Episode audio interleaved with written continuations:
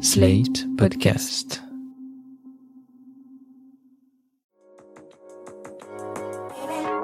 Il y a beaucoup de petits ou de gros mots sur lesquels on n'ose pas toujours mettre des mots. Parce que c'est intime, parce qu'on pense que c'est un peu sale, parce qu'on a peur du regard de l'autre, professionnel ou pas. Bénin, ils gâchent un peu la vie. Plus grave, ils peuvent évoluer en maladie à surveiller. Ces questions gênantes, vous nous les envoyez et c'est nous qui les posons à votre place à des médecins qualifiés. Questions gênantes, proposées par l'application Livy, le centre de santé digitale qui vous permet de consulter un médecin en téléconsultation. Salma a un problème. Ses partenaires n'arrivent plus à la pénétrer. Cela lui gâche la vie, elle ne comprend pas pourquoi. Nous avons posé la question au docteur Aristizabal, gynécologue à Paris. Ce qu'il faut savoir sur le vaginisme, c'est que ça concerne, selon les études, 1% des femmes en âge de procréer. Donc c'est quand même pas si rare que ça. Donc le vaginisme, qu'est-ce que c'est? C'est la contraction involontaire, réflexe, des muscles qui sont autour du vagin, donc des muscles du périnée, du plancher pelvien. C'est une contraction qui est très puissante, intermittente, et qui n'est pas contrôlée par la femme qui souffre du vaginisme. Il faut isoler le vaginisme euh, primaire qu'on va plutôt classer de phobique, donc c'est en général la peur de la pénétration, pour plein de raisons. Donc c'est vrai que euh, on pourrait en parler longtemps, mais le vaginisme primaire, on retrouve euh, dans la petite enfance, dans l'adolescence, des étapes qui se sont pas forcément faites, à savoir la découverte de son corps. Donc beaucoup d'angoisse. Ce qui motive ces dames à consulter, c'est donc effectivement des problèmes de relations intimes, euh, parfois un désir de grossesse, donc une angoisse par rapport à cela.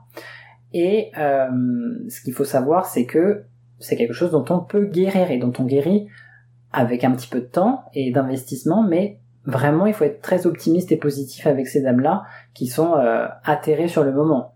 À cela, il faut opposer le vaginisme secondaire qui là est plutôt lié à un traumatisme et donc là il faut aller explorer pourquoi subitement les rapports qui étaient faisables, euh, les examens gynécologiques qui se passaient bien, ne se passent plus bien. Donc est-ce que c'est parce qu'il y a eu un mécanisme de douleur à un moment donné, une agression sexuelle, un traumatisme vraiment fort qui fait que euh, maintenant ça n'est plus possible et qu'il y a cette contraction réflexe.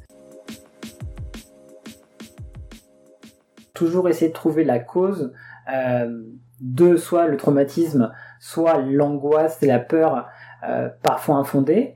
Donc dans le vaginisme primaire, on va étudier notamment la petite enfance, l'éducation, euh, parfois il y a eu des, des, principes moraux, religieux très forts, des interdits, ce qui fait que la femme n'a pas, ne s'est pas approprié son propre corps et n'ose pas du tout explorer cette région-là. Donc euh, forcément la pénétration est quelque chose de vraiment effrayant, avec peur de, de la déchirure par exemple, quelque chose qui est infondé. Donc souvent on va accentuer euh, notamment les connaissances en anatomie pour déjà essayer de d'expliquer et rassurer et de lever point par point euh, les inquiétudes euh, que va exprimer la femme, mais souvent ça demande du temps. En termes de traitement, ce qui marche le mieux dans les deux cas, que ce soit le vaginisme primaire ou le vaginisme secondaire, c'est l'auto-rééducation. Donc souvent ça surprend les patients dans un premier temps. On leur demande d'utiliser des dilatateurs vaginaux donc dans les formes très sévères. Donc c'est elles-mêmes qui vont introduire des mandrins, ou ça peut être des sextoys aussi, qu'on trouve plus facilement dans le marché. Et c'est quelque chose qu'elles font toutes seules, tranquillement, il n'y a pas d'agression, c'est elles qui gèrent, c'est, elles ne se font pas mal, et petit à petit, elles guérissent finalement euh, avec un peu de temps, mais ça se passe très très bien.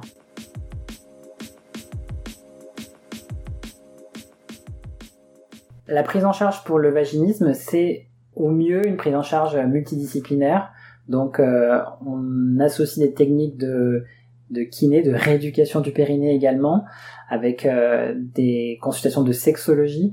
Donc euh, c'est assez varié, ça dépend de l'expérience du professionnel, mais c'est une bonne chose de pouvoir associer différentes techniques et, et d'aborder différents points pour arriver au succès. Le vaginisme, ça peut survenir à tous les âges de la vie. On a des patientes qui consultent après euh, les premiers rapports, donc 17-18 euh, ans, l'âge euh, du premier rapport en France.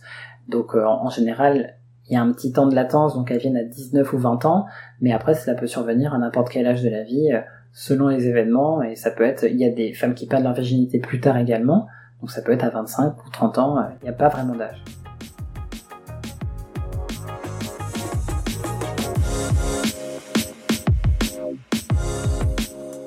C'était Question Gênante, le podcast qui consulte à votre place, proposé par Livy, le centre de santé digital qui vous permet de consulter un médecin en téléconsultation et produit par Slate.fr. Retrouvez-nous sur Slate.fr ou votre application de podcast préférée. Si ce programme vous a plu, laissez un commentaire ou mieux, mettez-nous 5 étoiles.